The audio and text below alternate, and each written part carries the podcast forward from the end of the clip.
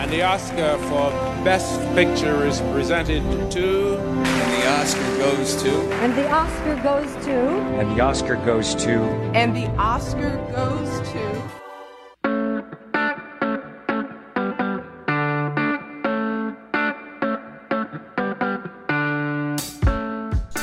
Oi, gente, tudo bem? Eu sou o Léo Bartz e hoje vim aqui trazer para vocês o segundo episódio do nosso podcast O In Off, que traz os bastidores das grandes coberturas, conversando com jornalistas que estiveram lá, vivendo a história. E nesse segundo episódio, quem vai estar comigo é a Júlia Barros e também a Alice Germansen. Oi, gurias! Oi, Léo, oi, Ju, tudo certo com vocês?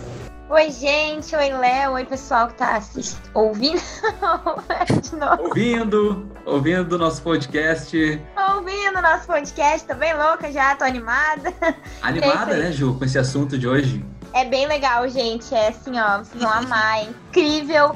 E a gente fica muito curioso para saber todos os bastidores. Então, hoje o nosso episódio vai falar sobre o Oscar, a grande festa do cinema. Vamos conversar com uma jornalista que em breve a gente vai revelar quem é, que esteve lá cobrindo toda essa festa. E aproveitando que o tema é cinema, é o Oscar, vou perguntar para vocês qual o filme favorito de cada uma de vocês. Começando pela Júlia. O meu filme preferido é O Diabo Veste Prada. É, clássico, né? Já tá todo mundo me esperava outro. Pela história, pelos looks, pelas atrizes, por tudo, assim, pela cidade. Eu acho que se um dia eu brinco aqui em casa que o meu sonho é sair pela rua de Nova York com um cafezinho e muitas revistas correndo. Assim. Então não tem outro filme para me descrever senão O Diabo Veste Prada. Amo, amo, vejo mil vezes e não canso. Show! E tu, Alice, qual é o teu filme favorito? O meu filme favorito é o da Frida Kahlo, a biografia dela, porque eu vi ele depois que eu visitei a casa dela no México. Então, toda vez que eu vejo o filme, eu lembro dessa viagem e como essa viagem me marcou. Então, o filme da Frida é o meu filme favorito. Show de bola. E fica também a dica aí para vocês, né? Com essas duas dicas. Aproveitando. Da Alice e também da Júlia. Aproveitando que estamos falando dos nossos filmes preferidos, quero saber de ti, Léo. Qual é o teu filme preferido? Então, filme preferido é sempre muito difícil, né? A gente escolher um só. Mas eu vou ficar com o último que eu acompanhei já e lá tava lá na torcida por ele no Oscar e, né, deu sorte aí do Joaquim Phoenix acabar sendo o grande vitorioso como melhor ator, né? Que foi o filme do Coringa que lançou ainda em 2019, é um filme bem forte, assim, bem né, profundo. E eu não quero dar spoiler para ninguém, não. Assista. Quem ainda não assistiu, que é bem difícil, que não tenha assistido ainda, mas quem não assistiu, confere lá o Coringa, confere lá também o filme da Frida Kahlo que a Alice trouxe, também o Diabo Veste Prada que a Ju trouxe. Três dicas bem boas aí nessa quarentena. Falando em quarentena, é sempre importante uh, ressaltar e lembrar, você que está nos ouvindo, que nós estamos gravando esse podcast, assim como o outro, o primeiro episódio também e os próximos que virão, cada um da sua casa. Então, nos perdoem se em algum momento tiver algum defeito algum problema no áudio ou na, né, na hora que alguém vai falar, é porque tudo isso está sendo feito via internet, então a gente depende também desses detalhes, tá certo? Bom, e a gente confere agora o quadro da Roberta Montiel, que sempre vai trazer curiosidades e informações importantes sobre os nossos temas e hoje, é claro, é sobre o Oscar.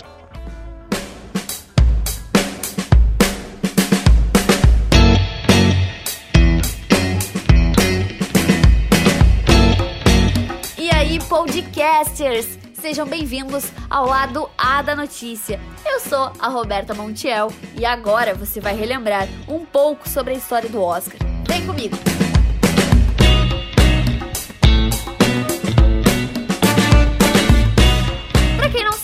O Oscar é a premiação de cinema mais famosa que existe no mundo. E quem não ama o glamour do Oscar, né, gente? Além de premiar anualmente os profissionais da indústria cinematográfica, ele também se destaca muito no mundo da moda. Mas bora lá, né, gente? Vamos para a história do Oscar. Pois é, ele foi realizado na década de 1920 por várias personalidades do cinema norte-americano, criando então em 1927, a Academia de Artes e Ciências Cinematográficas. Mas foi só no dia 16 de maio de 1929 que aconteceu a primeira cerimônia. Pois é, eu até sempre tive uma dúvida dentro de mim e acredito que todo mundo também se pergunta: quem é que decide qual filme entra na disputa? E qual que deve ganhar? Pera aí que eu descobri e eu vou te contar. Os filmes selecionados para concorrer e a escolha dos vencedores são determinados pelos membros da academia. Claro, né? Já era de se imaginar. Mas olha a curiosidade vindo por aí. Na primeira cerimônia, as escolhas foram feitas pelos 26 membros, mas atualmente acredita-se que o número de membros e que possuem direito ao voto seja de cerca de 8.500 pessoas. É muita gente envolvida, né? Vale dizer também que apenas duas categorias do Oscar são abertas ao voto de todos os seus membros, que é melhor filme e melhor filme estrangeiro, claro. Nas outras categorias que necessitam de conhecimento técnico para avaliação, só votam aqueles que possuem condição para tal.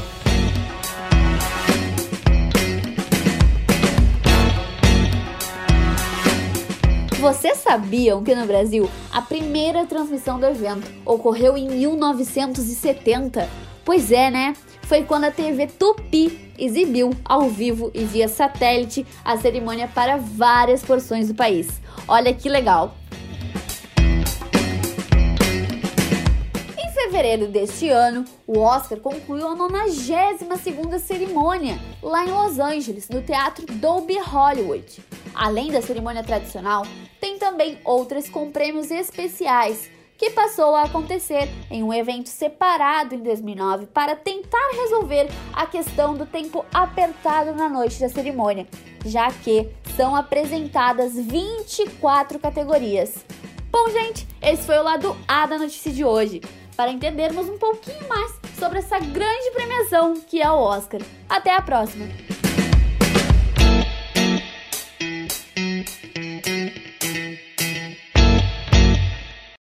É isso aí, valeu, Rô. Então agora, pessoal, a gente vai direto para nossa entrevistada que tem muita coisa para contar, muita história legal. É a Tanira Lebedeff, nascida em Santana do Livramento, formada pela Universidade Federal de Santa Maria, pós em cinema na PUC e mestrado em relações internacionais na URGS. É, o currículo é extenso. De 99 a 2010, ela morou em Los Angeles, na Califórnia, e cobriu diversas edições do Oscar. Também foi professora aqui na SPM e hoje é editora na TV Record. Obrigada a vocês por pensarem em mim. Eu queria, assim, de início, já perguntar a tua relação com o cinema, né? Antes de citar o evento em si, mas já começar falando dessa relação, como é que tu vive ele até hoje, enfim, como é que é a tua relação com o cinema? Uh, talvez seja legal contar, eu sou da fronteira, Livramento, em Ribeira, de fronteira com o Uruguai. A gente ia assistir cinema no, Ribeira, a gente tinha, tinha, tinha cinemas no Brasil, mas tinha o Cinegran Rex e o Imperial no Uruguai, e eu acho que talvez os lançamentos chegassem lá antes. A gente ia muito ao cinema no Uruguai. E, e, sempre curti muito, lia muito a revista Sete, não sei se vocês vão lembrar, mas era uma revista especializada em cinema. Uh, quando eu era estudante, eu lia muito aquilo, uh, lia muito sobre os bastidores, eu curtia muito. E quem diria que alguns anos depois eu iria trabalhar para a Sete em Los Angeles como, como correspondente lá em Hollywood. E foi uma, uma viagem. E aproveitando que tu falou, assim, nessa parte da, da revista de Los Angeles, é, queria ver contigo, assim, como é que foi esse seu processo, né? Que tu lia tanto e do nada tu tava lá trabalhando na revista. E como foi, assim, o processo durante o período que tu morou lá e como é que foi também para cobrir o Oscar, se tu já foi com muito ou se surgiu lá enquanto tu tava lá, contar, assim, pra gente um pouquinho dessa parte da tua vida que foi muito significativa né? Hum, sem dúvida. É, foi tudo muito assim, é, tudo aconteceu, é, eram projetos ou sonhos ou desejos que eu tinha e foi se materializando, né? De uma maneira, uh, as, as oportunidades foram aparecendo. Né? Eu fui morar nos Estados Unidos, eu fui passar passar uma temporadinha nos Estados Unidos. Chegando lá, eu resolvi, não, eu quero meio que ficar por aqui. E aí apareceu um, uma oportunidade de trabalho numa produtora independente de um brasileiro americano, né, brasileiro naturalizado americano, que precisava de alguém com o perfil que eu tinha. E aí eu já caí ali em Los Angeles trabalhando nessa empresa. E obviamente, estando em Los Angeles, estando em Hollywood, uma das pautas frequentes é o cinema, né? E aí eu comecei a cobrir as premieres dos filmes, né? Quando eles colocam o tapete vermelho, aí lá desfilam os, os atores, produção, direção, entrevistando, uh, dando entrevistas, né? E, e também o que eles chamam de junket. É uma maratona de entrevistas para o lançamento dos filmes, que eles chamam Uh, jornalistas né, de todo mundo, os que estão baseados ali, e aí eles transformam o, o, andar do hotel, assim, no, no QG daquele filme. Cada quarto se transforma num mini estúdio de TV, ou ali eles fazem as, as coletivas para a imprensa escrita. Aí o cara fica sentado lá e, e, com um estúdiozinho já armado, e aí só reveza o repórter, né, de cada país, cada veículo. Então eu comecei a fazer isso porque era uma demanda dessa produtora para a qual eu trabalhava. E aí nisso foi me abrindo, abrindo meu espaço. Assim, comecei a fazer contato com os, as relações públicas dos estúdios, já sabiam quem eu era, eu representava o Brasil, né? E aí surgiu a, a, a Sete, na época, tinha necessidade de ter um correspondente para cobrir quando eles não conseguiam mandar os jornalistas daqui do Brasil. E aí vai aquela coisa rede de contato, né? Cada um vai passando, aí daqui a pouco já tem uma outra revista que tem uma matéria mais pontual, com alguma a, atriz, uma revista feminina, uma, enfim. E aí foi indo, daí eu fui uh, mergulhando nesse universo, fazendo visita aos sets de filmagem também. Eles chamavam muito para fazer, chamam muito para fazer visita a bastidores. A última visita a um set de filmagem que eu fiz foi, uh, foi na, no, no, set de filmagem do, do Viagem ao Centro da Terra 2, é, no Havaí. muito legal. É, é, muito legal, porque daí eles tratam os jornalistas super bem, nos colocam nos, nos hotéis bacanas, com passeio turístico. Uh, e, claro, a visita ao set, que é muito muito, legal. É, é fantástico, assim, conversar com, com, pessoas que, que curtem muito o seu ofício, que são entusiasmados por aquilo. Sobretudo quando eles estão participando de um filme legal, né? Não é apenas um filme para pagar o, o, o, financiamento da casa, que, que tem umas roubadas. Mas aí é difícil fazer uma entrevista digna. Mas quando é uma produção bacana, que tá todo mundo entusiasmado, aí é, aí é fantástico. Tá, e assim, eu queria saber, acho que todo mundo quer saber, como foi o convite pro Oscar? Não é bem receber o convite, a gente chora pra estar tá lá, né? a gente meio que chora. É, eu comecei a cobrir por causa dessa produtora para a qual eu trabalhava. Uh, então, desde o primeiro ano que eu estava em Los Angeles, eu fui para os bastidores, eu fui para a produção com outra jornalista. E aí, e aí aquela coisa assim, tu já tá teu nome lá na credencial, eles já sabem, ah, é uma jornalista lá do Brasil, tarará. Aí tudo, tudo depende muito do teu é, do, da emissora para qual tu estás trabalhando, para a empresa de comunicação para qual tu estás trabalhando. Então, eu sempre me envolvi de alguma forma e de algum, uh, de algum jeito. Eu vou até mostrar aqui um, um crachá, pena que não vai aparecer no podcast. Não, mas fica tranquila que todas essas fotos, assim que tu nos enviar aí os vídeos, todos os conteúdos que o pessoal não pode assistir, né, porque está só nos ouvindo, a gente vai publicar no nosso Instagram, arroba em.offcast. Vocês podem conferir todos os conteúdos exclusivos e interativos. Mas assim, esse aqui, por exemplo, ó, diz que é, é só para a área externa, tá? Então, é, eu podia trabalhar no, no, no, tapete vermelho, fazer alguma. Isso é de 2007. Fazer alguma reportagem no tapete vermelho até. Uh, aqui diz até às 11 da manhã do dia da cerimônia do Oscar. Então, na, na hora que, que as estrelas estavam entrando, já não podia estar lá. Mas aí a gente faz muita coisa, porque nos dias que antecedem, tu pode fazer uma matéria sobre a produção, a montagem, a decoração, enfim. Uh, tem várias, várias pessoas envolvidas na produção da cerimônia e dos eventos antes e pós entrega do Oscar que se dispõem a ir até o tapete vermelho nesse período, né, nesses dias que antecedem aquele domingo para conversar sobre algum aspecto e tal. Aí uh, eu comecei a trabalhar como correspondente da Globo News. Aí eu comecei a fazer pautas diferentes para eles. E chegou na época do Oscar, eu digo, opa, eu posso tentar cobrir o Oscar, né, e tal. E aí fomos. E naquela época, gente, a primeira vez que eu fui, eu, eu nunca tive assim no tapete vermelho na hora da entrega do Oscar, nessa hora, na hora da entrada dos, dos atores, né? Nessa hora eu já tô, já ia lá para dentro para a sala de, para a sala das coletivas, dentro do, do teatro chamava Kodak, agora me esqueci o nome agora. Bom, falha minha. Mas na época, o teatro onde acontece a entrega do Oscar tem uma sala onde ficam todos os jornalistas. Então, o pessoa recebe o Oscar, faz o discurso e vai imediatamente para aquela sala para fazer a coletiva. Então, na hora que começava o desfile do tapete vermelho, eu já tinha que estar lá dentro por questões de segurança. Então, normalmente as grandes emissoras têm vários repórteres, né? Assim, e fica lá fora, fica lá dentro. Como eu era só, só eu de correspondente lá, é, era assim que eu fazia.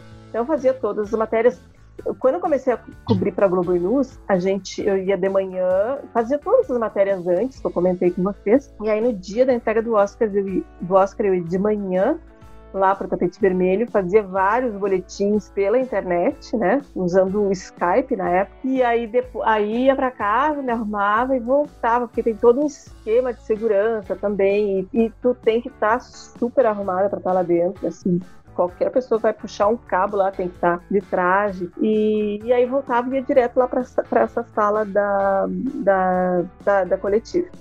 Mas, óbvio, né? Deslumbrante, assim, muito legal mesmo. Assim, se já é legal conversar com o ator, ou com o diretor, ou com o produtor, com o cineasta, quando eles estão nos bastidores dos filmes, quando eles estão entusiasmados com o projeto, imagina depois que eles recebem essa coroação dos seus pares, que é o Oscar, né? Sempre muito muito legal, muito inspirador, é muito glamouroso. Jornalista, sim, sempre digo que a gente entra na vida das pessoas nos piores e nos melhores momentos, né? Na tragédia, na enchente, na pandemia, no acidente.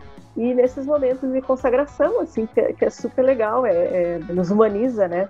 A gente vê a pessoa nas suas glórias, nas suas dores, que acho que é, nos, nos, nos, molda como ser humano. Entrando nesse aspecto, assim, é, que tu falou de participar da vida das pessoas, entrar na vida delas nesse momento, né? É, e esse, no caso de, de, de festa. E uhum um prêmio, enfim. Dessas pessoas, desses atores, desses artistas, seja na, no Oscar, no, no, Oscar mesmo, ou nessa fase pré, né, que tu falou pra gente da ida no hotel e tal, é, quem que tu conheceu que, assim, é, tu ficou ainda mais encantada ou ainda mais... É, virou mais fã ainda depois de conhecer, e também quem conhece, aconteceu o contrário, aquela que não teve aquela boa impressão, que não, teve, não gostou tanto de conhecer pessoalmente, vamos dizer assim. Ah, o que eu, que eu fiquei meio assim, desapontada foi, eu, vou falar, Harrison Ford. Eu sempre acho ele um, um ator riquíssimo. E, e, eu não sei, é, também às vezes pode ser até o momento da pessoa naquele dia, o café estava meio amargo, acordou com pé esquerdo, sei lá. Mas o dia que eu entrevistei foi uma vez só num filme eu nem lembro do filme, assim, mas ele não estava muito feliz, ele não estava muito entusiasmado. E às vezes, assim, como eu expliquei para vocês, é uma maratona de entrevista. O cara fica lá sentado, bonito lá, e é um entra e sai de repórter do mundo inteiro.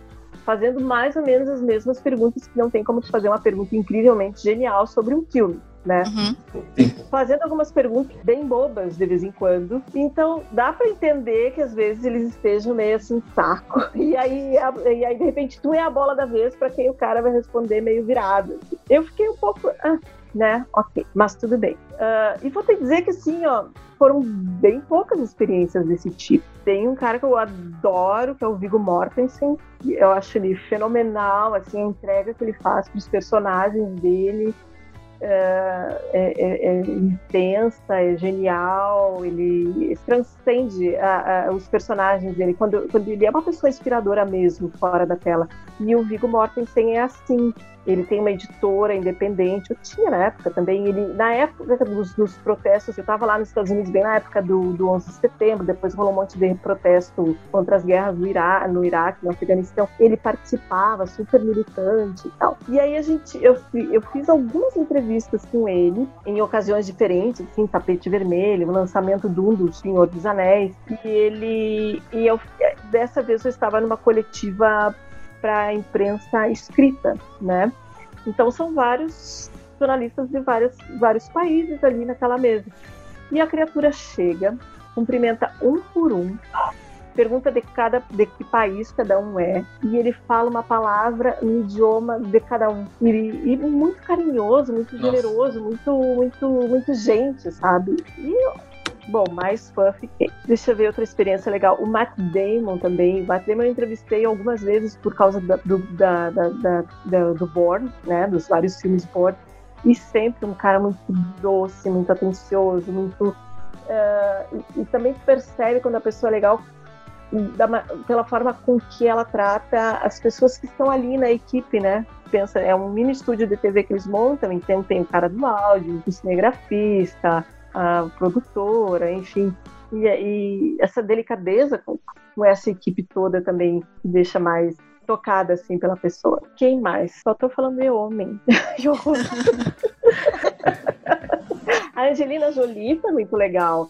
A Angelina Jolie eu entrevistei por Lara Croft, o primeiro. E aí, quando eu tava esperando, assim, para entrar na salinha para conversar com ela, a produtora me disse assim: pergunta para ela do Camboja. Ela gosta muito de falar do Camboja. E eu perguntei sobre Camboja. E aí, aquele olhão dela cresceu, assim, ela falou no entusiasmo. Claro, ela tinha adotado o filho dela recentemente e, e passou a, a, a, ter o cargo de representante da, da, do, da Agência das Nações Unidas para a Imigração, para a ACNUR, né, para refugiados, e ela falou com muito entusiasmo daquilo. Assim, então, é, quando tem a oportunidade também de falar uma coisa que não só não tem a ver com o filme, mas algo que os entusiasma também, é muito legal. Uh, é, eu acho que Bom, poderia falar de muitos outros, mas acho que esses que vêm. E, e, tem, assim, uma a entrevista que eu fiz com o Tom Cruise para o último Samurai também foi muito louca. Ele, ele, ele, é, ele é muito enérgico. E, e era um fim de tarde, era um fim de ano. Eu lembro que tinha champanhe naquele hotel lá e tava todo mundo mais happy sabe? Feliz. E, e ele foi muito, muito generoso também, sabe?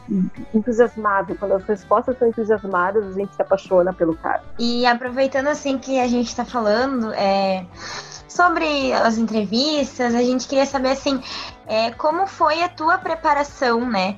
Não só para para falar, se tu já tinha uma prévia de com quem tu ia falar, ou se é meio assim, chega na hora do tapete, ali pré-tapete, e já vai entrevistar no susto, assim, já tem que ter meio preparado.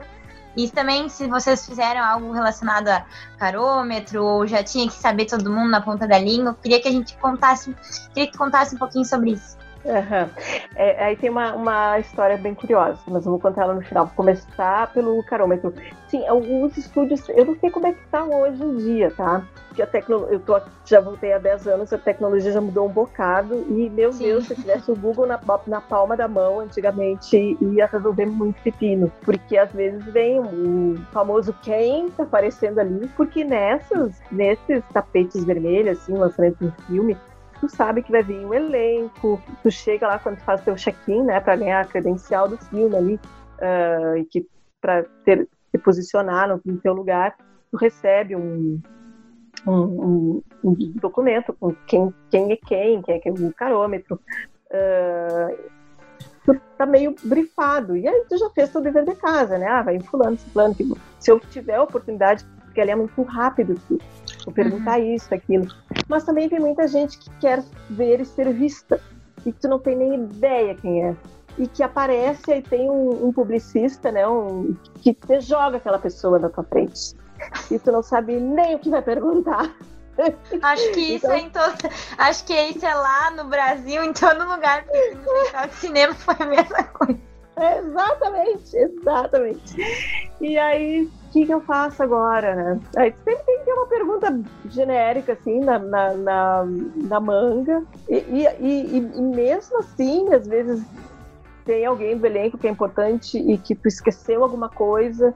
E é muito legal contar com esse recurso do senhor Google na, na mão hoje em dia. E mesmo estando preparada para tudo, uh, eu teve uma, uma dessas junkets, né, esses, essas maratonas de entrevista e lançamento do filme, de filme, que era o Lobisomem, com o Benício Del Toro, o Anthony Hopkins, tarará. E aí antes, e, e, e isso, claro, é uma, uma, uma, esse convite chega do estúdio, olha, vai ter uma junket no dia tal, lá, 7 de maio. Quer participar? Sim, eu topo. Então tá, vai pro qual veio? Vai pelo veículo X? Quer fazer TV ou quer fazer print também, impresso? É, é tudo, pro, né, tem todo esse acerto antes, com uma certa antecedência. Ah, então tá, tu vai entrevistar fulano, ciclano, beltrano. Nessa aí eu ia entrevistar o, o Benício Del Toro, a atriz não me lembro quem era, mas eu me lembro que foi uma entrevista bem sossa, me lembro disso. E o cara que faz os, os efeitos especiais, o Rick Baker, que fez o thriller do Michael Jackson. Esse filme tem uma transformação do cara em lobisomem, que é muito, muito bacana. E tá. E, e, tinha o Anthony Hopkins no filme, mas eu não estava escalada para entrevistar o Tony, Anthony Hopkins. E, graças a Deus, não quero entrevistar esse homem, morro de medo, não. não ainda bem. Tem problemas. Nem vou, nem vou chorar. Fazer conta que não me deixaram entrevistar o Anthony Hopkins. Depois eu me acerto lá com o editor. Aí chega no, no, no, hotel, era um sábado de tarde, assim, tarará, ah, Sanira Tafla, San Beltrano, ok. Uh, uh, aí conferiu ali uh, fulano, uh, Benício Del Toro, a atriz, o Rick Baker, Anthony Hopkins. Eu, hã? Sim. Eu digo, não, eu não vou entrevistar o Anthony Hopkins. Sim, tá aqui, vai entrevistar. Não, eu não vou, eu não vou.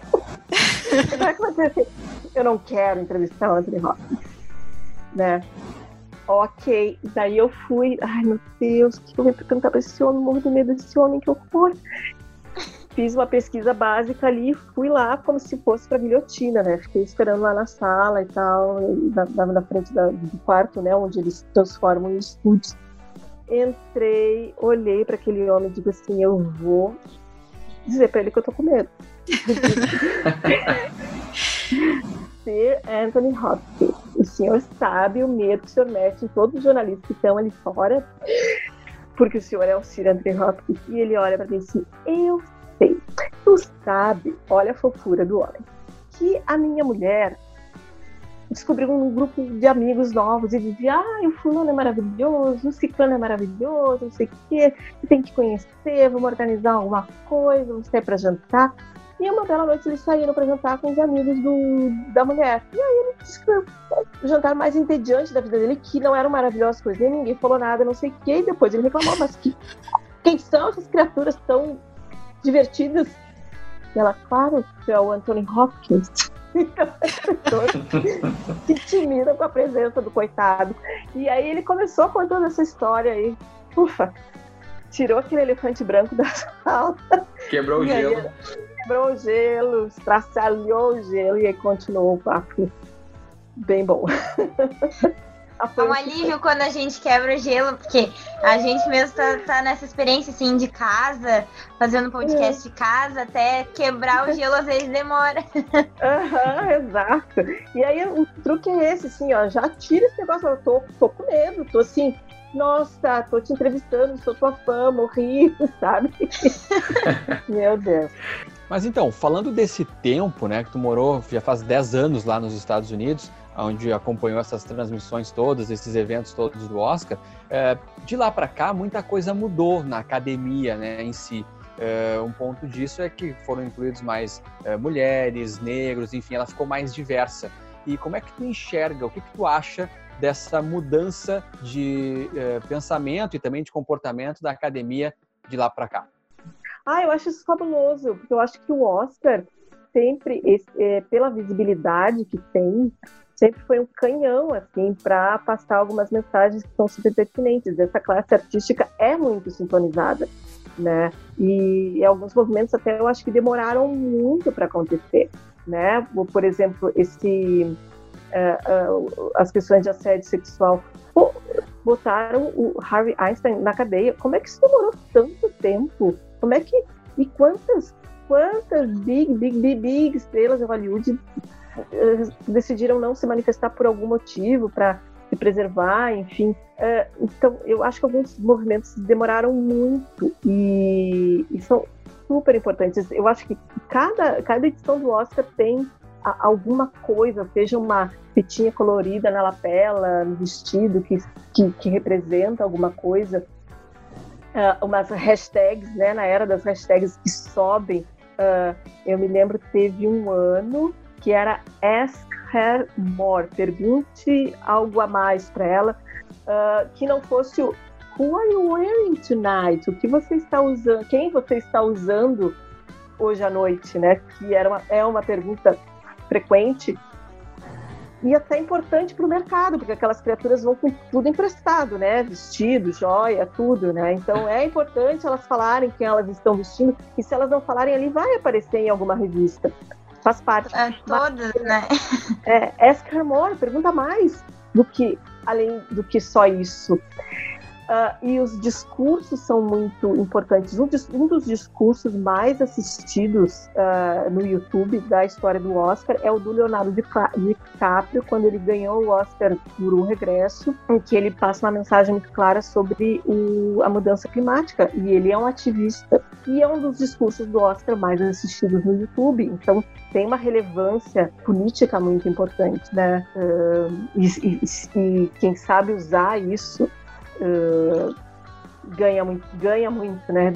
Ganha atenção para essas causas. E, e, e, é uma indústria que entretém, que gera empregos, muitos empregos em todo o mundo, diretos e indiretos. E, e se ela não se envolver com política ou com manifestações do nosso dia a dia, apelos da nossa sociedade, necessidades da nossa humanidade, aí não tem razão de ser não me interpretem mal, sabe? Eu acho que o glamour é maravilhoso, sabe? É uma festa linda, é, é, é, o glamour do cinema é muito legal, a festa é muito glamourosa, é muito, muito gostosa. Os looks são maravilhosos, é luxuoso, é bonito, é bonito. A gente gosta de beleza, né? A gente quer. É legal isso, né? Comentar, acompanhar. Exato, mas mas é mais legal ainda quando né, reverbera de outra forma também, chama atenção para outras causas. Não sei se respondi a pergunta. Respondeu. uh, e queria só, assim, fazer um adendo que a gente falou sobre moda também. Se hoje, assim, nós fôssemos cobrir o Oscar, ano que vem, no caso, né? É. Uh, que look tu nos indicaria para cobrir o Oscar? Ah, eu acho que um pretinho básico, bem lindo. ah, eu, eu adoro preto. Eu adoro preto. Ah, eu acho que eu iria um preto, assim, ó, um preto, uh, talvez com fuxico. Se é uma coisa assim, ah, vou, vou causar no tapete vermelho, vou brilhar no tapete vermelho, levar uma coisa daqui, sabe? Uma renda, um bordado, uh, crochê, aqueles bordados em crochê, assim, tão bonitos. Fuxico, vestido todo é fuxico preto, ia ficar o máximo. Eu tenho uma pergunta que é meio estranha. É que, assim, quando eu penso em coletivas e jornalistas fazendo cobertura de, de, cinema, eu imagino, assim, parece uma guerra de comida, sabe? A pessoa quer, o, quer chegar no prato, assim. Então, como é que funciona isso, essa organização de, não, eu que pergunto, eu pergunto agora, tu pergunta depois, ou essa pessoa tá passando na minha frente, eu quero falar com ela? Ah, é bem assim mesmo, guerra no prato. É? ah, é, é, é que dependendo, assim, do da, da, da coletiva, uh, eu participei de muitas que eram grupos pequenos, assim, oito pessoas, mais ou menos, e com um tempo bom. E às vezes tem muitas perguntas comuns, né? E como para pra, e como tu vai editar o teu material depois, né? Mas, óbvio, sempre tem os que querem parecer os mais inteligentes, com as melhores perguntas, mais criativas, mas, é, é, mas eu acho que rola também uma, uma camaradagem, sabe? De entender quando uma pessoa está sobressaindo, está né, tá, tá demais, dá uma cortadinha e às vezes até o ator assim dá uma controlada no, na coisa, sabe? Esse cara tá muito chato aqui, só ele tá perguntando, deixou atender os outros ali. E se tu puder contar um pouquinho da tua, uh, tipo, os outros trabalhos que tu também fez, além do Oscar lá em Los Angeles, que eu vi que teu currículo, não dá, acho que nem dá tempo de falar aqui no podcast, porque a gente passaria 50 minutos para tentar resumir. Em 10 anos fez tudo que a gente quer fazer na vida. É. sim, ah, eu fui muito feliz, eu sou muito grata por essa experiência toda. É, eu, eu, trabalhava para essa produtora uh, independente, então a gente tinha vários, vários, várias demandas, né? Um programa que, que foi muito gratificante como jornalista idealista, sabe? Tipo, ah, eu, eu quero de alguma forma contribuir com, sei lá, com melhorar alguma situação. quando eu cheguei lá, as pessoas iam no mercadinho brasileiro alugar fita cassete com, com capítulos da novela, tá? Era assim a coisa. Então, quando a Globo Internacional chegou, foi um transformador assim na vida dos brasileiros que moram lá fora. Então, é um programa chamado Planeta Brasil.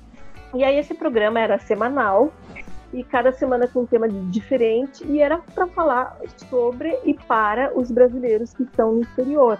Então a gente falava sobre saudade, sobre como educar um filho numa cultura diferente, num casamento binacional, uh, como caminhos para legalização, uh, falava sobre culinária, falava sobre novas famílias que se formavam. Enfim, cada semana um tema diferente e aquele programa foi muito orgânico. Uh, inclusive, eu comecei a pensar em voltar quando eu comecei a perder minha identificação com essas histórias, porque eu já não, para mim, já não fazia mais sentido uh, pensar que, que já não já não entendia como as pessoas tinham a intenção de viver o resto das suas vidas fora do país. Eu perdi esse vínculo, sabe? Perdi a militância pela causa. e eu, foi um momento, assim, me deu uma epifania, gente, para é, essas pessoas realmente querem ficar aqui, eu não quero ficar aqui. E aí foi tipo, não, mas então eu tenho que realmente começar, que eu sempre sabia que eu voltaria pro Brasil em algum momento. É, eu ia te perguntar isso, tu né? sempre soube, então, era teu Sim, objetivo. Sempre. Uhum. É, eu fui sem planejar muito e voltei sem planejar muito também. Então, mas eu sabia que eu voltaria, eu tinha uma saudade muito orgânica do país, da minha família, de amigos, de pertencer. E aí aconteceu quando eu comecei a, a me desvincular dos, dos entrevistados desse programa, sabe? Eu não, não acredito mais nisso. Esse foi um programa muito legal. Uh, e, e, essa produtora assim, tinha os programas uh, de moda, moda, Julia Moda em todo o mundo. Assim, era um programa que que atrás do mundo para conhecer designers independentes, assim, um cara fabuloso, David Emanuel, que desenhou o vestido de casamento da princesa Diana e que era esse era bancado por uma distribuidora norte-americana. Então eu viajei com essa equipe por todo mundo para fazer esse programa. E depois era um programa sobre beleza. E depois teve uma série sobre treinamento de atletas para as Olimpíadas. Então eu viajava muito Uh, dependendo da produção que tinha lá, rolando lá, eu ia, porque eu já aproveitava fazer uma materinha aqui pro Planeta Brasil, não sei o quê. O Planeta Brasil fazia produção e fazia reportagem também. E, e, e eu era meio né, polivalente lá na produtora, resolvia pepino, depois resolvia ficava de babá de, de equipamento, enfim, pepinos enormes, como, nossa, uma vez a gente foi para Para Cuba, para essa série de, de, sobre esporte, e teve uma falha na produção, porque é, não, não tinham voos diretos dos Estados Unidos para Cuba. Então a gente teve que sair dos Estados Unidos para Acapulco, no México, e lá pegar outro voo para Cuba. Então eu precisava de visto para entrar no México. E para ir, né, um visto para entrar no México e chegar em Cuba e outro visto para sair de Havana chegar no México e entrar nos Estados Unidos de novo. Só que aí teve um rolo na produção e eles só pegaram uma entrada no México. Eu precisava de duas, a ida e na volta. Então a primeira coisa que eu fiz quando eu cheguei em Cuba foi ir para a porta do consulado mexicano tentar esse visto para mim e para minha equipe, que era eu, o cinegrafista e o apresentador do programa. E aí tu tem que, assim, tem que ter muito jogo de cintura, tem que ser, tem que ser muito criativa, muito paciente, muito persistente, muito bem humorada.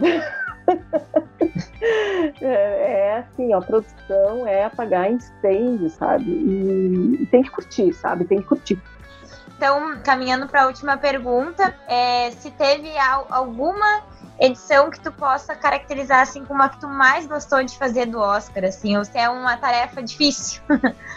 Não é pena que eu acho que eu não vou saber o ano aqui.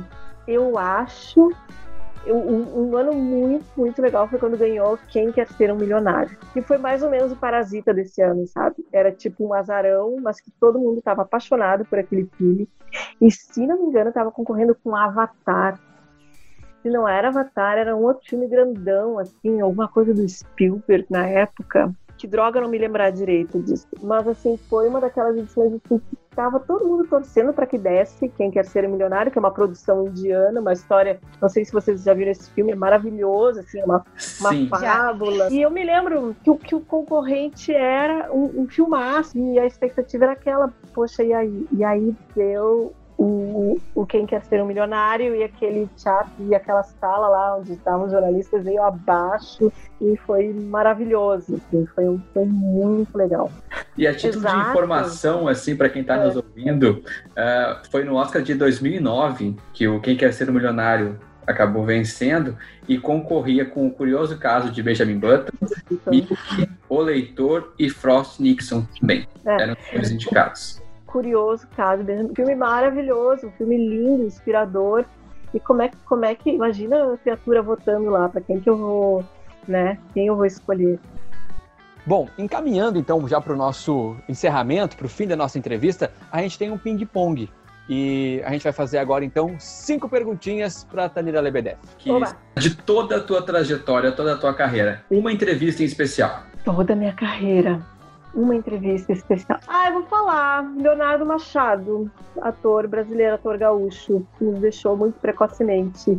Perfeito. Uma cobertura marcante. Ai, eu, eu, me marcou muito os, o, o, todo pós 11 de setembro. Um sonho realizado. Ser correspondente internacional. Um objetivo a ser alcançado. Se ainda tem alguma coisa nessa carreira tão recheada de coisas. Uh, morar com índios, uma tribo indígena. Que demais! Perfeito, adorei.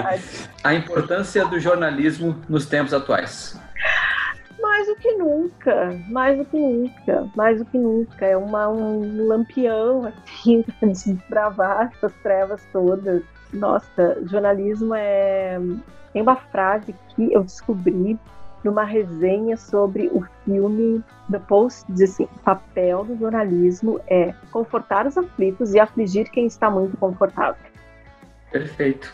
Obrigadão. E já, já fica o convite para uma próxima oportunidade a gente estar junto de novo, conversando mais. Eu adoro, porque é muito legal reviver algumas coisas e pensar, refletir. A entrevista é um exercício de reflexão, né? Vocês me fizeram pensar muitas coisas aqui que eu nunca tinha parado para pensar, lembrar e viver. É muito legal. E agradecendo já a Tanira, então, a gente agradece a você que estava nos ouvindo até agora. Agradece também a Alice Germansen e a Júlia Barros, que estiveram comigo nesse segundo episódio.